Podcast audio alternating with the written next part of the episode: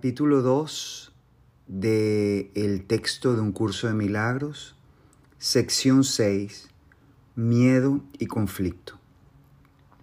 Tener miedo parece ser algo involuntario y no estar bajo tu control, mas he dicho que solo los actos constructivos deben ser involuntarios. Mi control puede hacerse cargo de todo lo que no es importante, mientras que, si así lo decides, mi asesoramiento puede dirigir todo lo que sí lo es. Yo no puedo controlar el miedo, pero éste puede ser autocontrolado. Tu miedo me impide darte mi control. La presencia del miedo indica que has elevado pensamientos corporales al nivel de la mente. Eso los pone fuera de mi control y te hace sentir personalmente responsable de ellos, lo cual es una obvia confusión de niveles. Aquí se aclara nuevamente lo de los niveles, ¿no? La presencia del miedo indica de que has elevado pensamientos corporales al nivel de la mente. Hay una confusión en tu nivel creativo.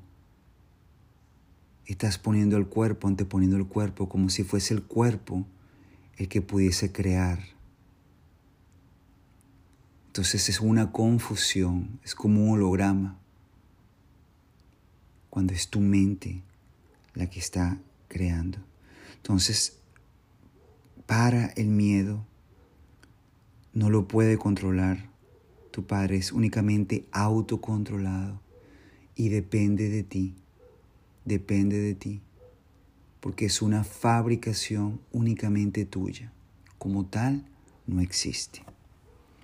Yo no fomento la confusión de niveles, dice Jesús. Tú debes, no obstante, elegir corregirla, una elección personal. Tú no justificarías un comportamiento de mente por tu parte diciendo que no pudiste evitarlo. ¿Por qué entonces? Perdón, disculpen. ¿Por qué? Entonces condonas pensamientos de mente. Hay una confusión en esto que te convendría examinar detenidamente. Tal vez creas que eres responsable de lo que haces pero no de lo que piensas. La verdad es que eres responsable de lo que piensas, porque solamente en ese nivel donde puedes ejercer tu poder de decisión. Tus acciones son el resultado de tus pensamientos. No puedes separarte de la verdad otorgándole autonomía al comportamiento. Es un efecto, ¿no? La causa es lo que tú piensas y el comportamiento es el efecto. Esto, este, lo controlo yo automáticamente tan pronto como pongas tu pensamiento bajo mi dirección. Y aquí, mis amores, mis santísimos, estamos entrando en, sí, estamos entrando en el tema de causa y efecto, unos temas fundamentales, principales del entrenamiento mental. Siempre que tienes miedo es señal inequívoca de que le has permitido a tu mente crear falsamente y de que no me has permitido guiarla. De nada sirve pensar que controlando los resultados de cualquier pensamiento falso se puede producir una curación. Cada vez que tienes miedo es porque has tomado una decisión equivocada. Esa es la razón por la que te sientes responsable de ello. Tienes que cambiar de mentalidad, no de comportamiento. Y eso es cuestión de que estés dispuesto a hacerlo. No necesitas orientación alguna excepto a nivel mental. La corrección debe llevarse a cabo únicamente en el nivel en que es posible el cambio. El cambio no tiene ningún sentido en el nivel de los síntomas, donde no puede producir resultados. No se puede llevar entonces el cambio en el cuerpo, no es el cuerpo el que se tiene que cambiar, es en la mente, únicamente en la mente donde se puede sanar completamente al Hijo de Dios y restablecerle su verdadera identidad. Deshacer el miedo es tu responsabilidad. Cuando pides que se te libere del miedo, estás implicando que no lo es. En lugar de ello, deberías pedir ayuda para cambiar las condiciones que lo suscitaron. Esas condiciones siempre entrañan el estar dispuesto a permanecer separado. A ese nivel, tú puedes evitarlo. Eres demasiado tolerante con las divagaciones de tu mente y condonas pasivamente sus creaciones falsas. El resultado particular no importa. Lo que importa es el error fundamental, el pensamiento. La corrección es siempre la misma. Es fácil, ¿no? Antes de decidir hacer algo, pregúntame si tu elección está de acuerdo con la mía. Si estás segura de que lo está, no tendrás miedo. Entonces aquí tenemos otro tip más. Cuando estés indeciso, simplemente pregunta, pregúntale a Jesús. Pregúntale a tu hermano mayor, a tu hermano superior, si tu elección está de acuerdo con la de él. Si estás seguro de que lo está, entonces no vas a tener ningún miedo. Wow. Esto se puede aplicar y utilizar de muchísimas formas. Entonces, es importante reconocer que todo miedo viene de la mente. No se trata de, de tratar de sanar el comportamiento como tal, es decir, el efecto. Eh, es decir, ok, no le tengo miedo, tengo miedo a esto, ahora voy a hacerlo y, y simplemente someterte a más miedo para tratar de vencer un problema. Únicamente la sanación total, la corrección total, expiación puede venir, llegar, puede, puede ocurrir a nivel mental. Y el error, el miedo viene simplemente cuando anteponemos los pensamientos corporales, los anteponemos al mismo nivel de la mente, entonces viene esta confusión que tenemos de que nos identificamos con un cuerpo, pero únicamente es a nivel de tu mente y es el ejercicio que nos indica acá es simplemente preguntarle, antes de hacer algo, pregúntale a Jesús si esa elección está de acuerdo con la de Él. Y cuando estés seguro de que lo está, entonces no vas a tener miedo. El miedo es siempre un signo de tensión que surge cuando hay conflicto entre lo que deseas y lo que haces. Hay un conflicto entre los dos. Esta situación se presenta de dos maneras. Primera, puedes elegir hacer cosas perdón, puedes elegir hacer cosas conflictivas, ya sea simultánea o sucesivamente. Esto da lugar a un comportamiento conflictivo, lo cual te resulta intolerable porque la parte de la mente que quiere hacer otra cosa se enfurece, ¿sí o no? Segunda, puedes comportarte de acuerdo a como crees que debes, mas sin querer hacerlo realmente. También lo podemos reconocer, ¿no? Esto da lugar a un comportamiento congruente, pero conlleva gran tensión. En ambos casos, la mente y el comportamiento están en desacuerdo, lo cual da lugar a una situación en la que estás haciendo algo que realmente no quieres hacer. Y uno tiene que ser bien consciente de eso y bien sincero con uno mismo, ¿no? Esto es lo que genera miedo, cuando uno quiere, hace algo que realmente no quiere hacer. Esto suscita una sensación de coerción que normalmente produce furia y es muy probable que también dé lugar a proyecciones. Siempre que tienes miedo es porque aún estás indeciso. Tu mente se encuentra, por lo tanto, dividida y tu comportamiento inevitablemente se vuelve errático. La corrección a nivel de comportamiento puede cambiar el error del primer tipo al segundo más no elimina el miedo. Escucha esto, la corrección a nivel de comportamiento puede cambiar el error, es decir, me tengo que comportar como tengo que comportarme en tal situación, pero no elimina el miedo, porque en tu mente aún va a existir el conflicto. Lo vemos.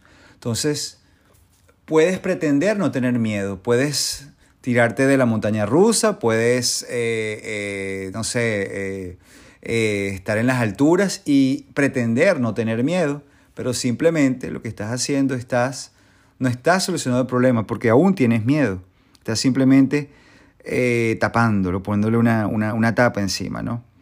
Es posible alcanzar un estado en el que dejas que yo guíe tu mente sin ningún esfuerzo consciente por tu parte, mas ello requiere un gran un grado de buena voluntad que tú aún no posees. El Espíritu Santo no puede pedirte que hagas más de lo que estás dispuesto a hacer. La fuerza para hacer lo que Él te pide procede de una firme resolución por tu parte. Hacer la voluntad de Dios no produce ninguna tensión una vez que reconoces que su voluntad es también la tuya. La lección en este caso es muy sencilla, aunque muy fácil de pasar por alto. Voy, por lo tanto, a repetirla y te exhorto a que escuches atentamente. Solo tu mente puede producir miedo. Solo tu mente puede producir miedo. Hace eso cada vez que está en conflicto con respecto a lo que quiere lo cual inevitablemente produce tensión, ya que existen discrepancias entre, entre lo que quiere y lo que hace al respecto. Eso solo puede corregirse aceptando un objetivo unificado. Y vamos a ver, entonces, el primer paso correctivo para deshacer el error es darse cuenta, ante, antes que nada, de que todo conflicto es siempre una expresión de miedo. Sí, es reconocerlo, ¿no? Tengo miedo, estoy en conflicto. Dite a ti mismo que de alguna manera tienes que haber decidido no amar. Tienes que haber decidido no amar, ya que de otro modo el miedo no habría podido hacer presa de en ti. A partir de ahí, todo el proceso correctivo se reduce a una serie de pasos pragmáticos dentro del proceso más amplio de aceptar que la expiación es el remedio. Estos pasos pueden resumirse de la siguiente forma. Dos puntos. Entonces aquí está. Reconoce en primer lugar que lo que estás experimentando es miedo. ¿Ok? Número dos después. El miedo procede de una falta de amor. Luego, el único remedio para la falta de amor es el amor perfecto. ¿Da? ¿Sí? Obviamente. El único remedio para la falta de amor es el amor perfecto. Y luego, lo último, el amor perfecto es la expiación y esto es importante, es el perdón o corrección total. Es un acto de perdón que se debe llevar a cabo. Entonces, primero reconocer de que estoy experimentando miedo, tengo miedo.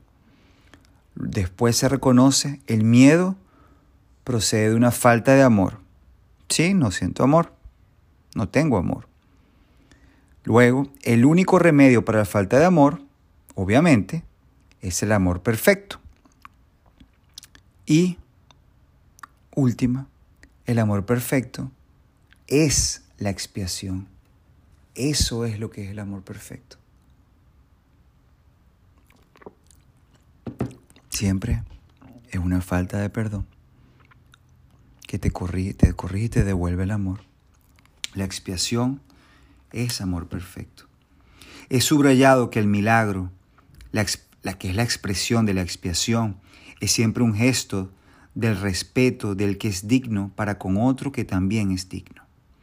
El reconocimiento de esa dignidad lo restablece la expiación.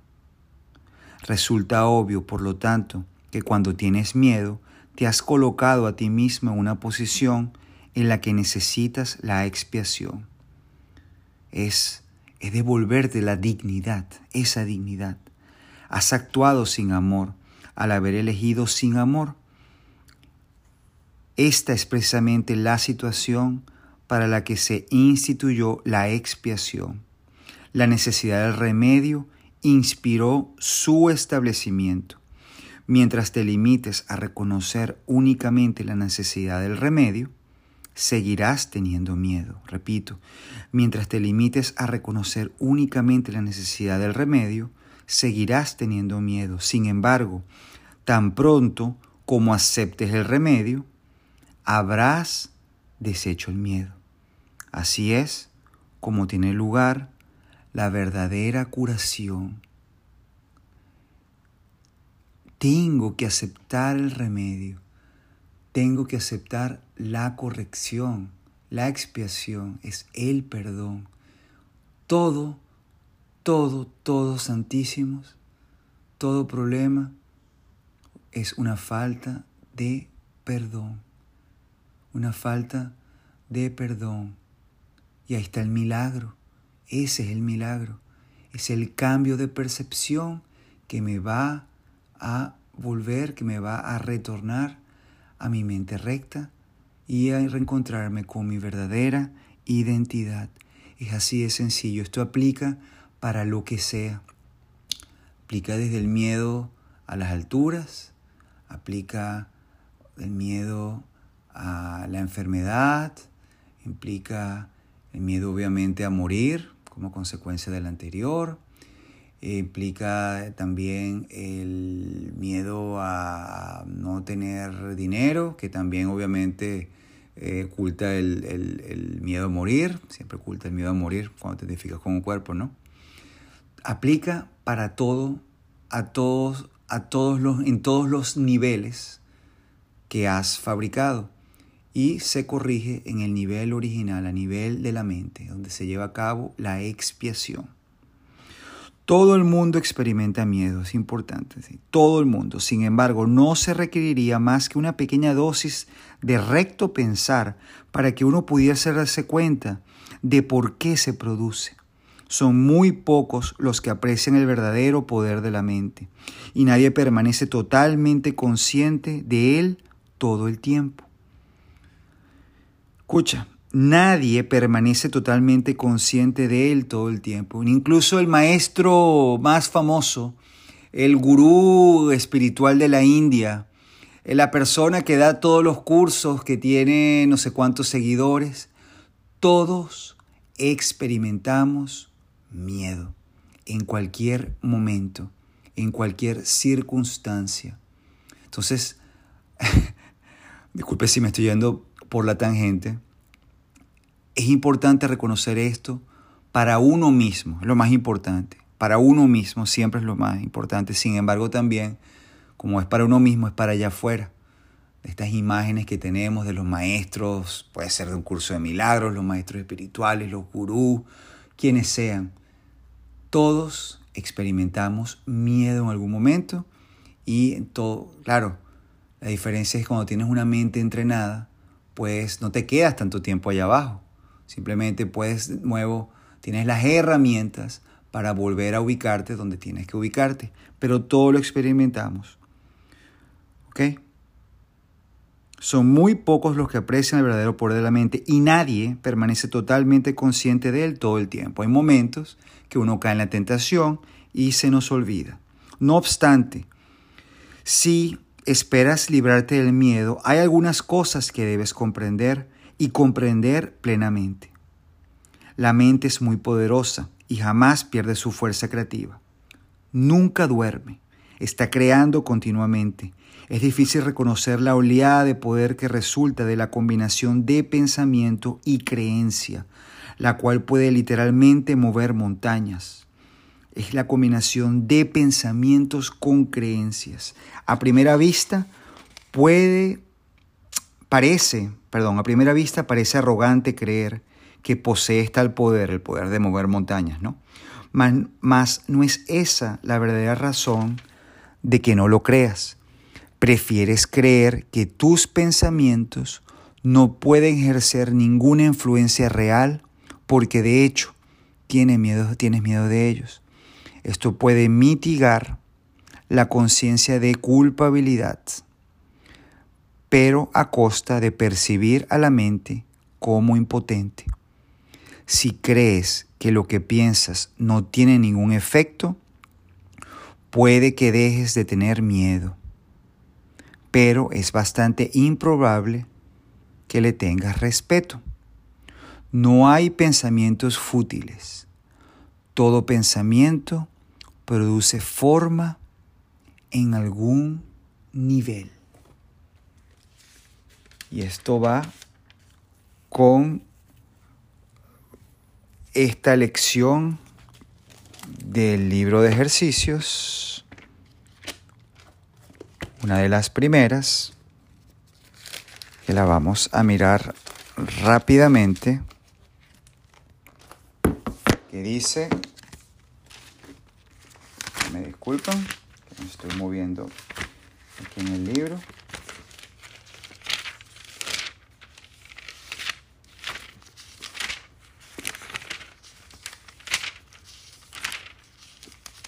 Ah, pues. No tengo pensamientos neutros. No tengo pensamientos neutros. Todo pensamiento tiene poder. No hay concepto, le estoy leyendo de la lección 16 del libro de ejercicios, no tengo pensamientos neutros. No hay concepto más contradictorio que el, que pensamientos, que el de pensamientos fútiles. Difícilmente se puede calificar de fútil a lo que da origen a la percepción de todo un mundo. Cada pensamiento que tienes contribuye a la verdad o a la ilusión. O bien extiende la verdad o bien multiplica las ilusiones. Ciertamente puedes multiplicar lo que no es nada, pero no por ello lo estarás extendiendo. Si multiplicas lo que no es nada, cero por algo, cero, por lo que quieras por mil, da cero, no estás haciendo nada. Por ello es que no lo puedes extender. ¿Ok? Entonces no tenemos pensamientos fútiles, no tenemos pensamientos neutros. Entonces es importante aquí entonces reconocer que cuando se juntan pensamiento con creencia, literalmente puedes mover montañas, puedes hacer todo. Entonces, mis amores, ese fue la sección 7 del capítulo 2, miedo y conflicto. Todo miedo se produce cuando ponemos, eh, anteponemos eh, el cuerpo, lo confundimos con nuestra mente, ponemos los pensamientos corporales a nivel de la mente y nos identificamos con un cuerpo. Esa identificación errónea obviamente genera miedo. El miedo, entonces para salir de él es importante primero reconocerlo, tengo miedo. Luego viene reconocer de que el miedo procede de una falta de amor. Sí, tengo una falta de amor estoy experimentando una falta de amor. El único remedio para la falta de amor es el amor perfecto. Y el amor perfecto es la expiación. Siempre es el perdón total. Y ese es el cambio de percepción.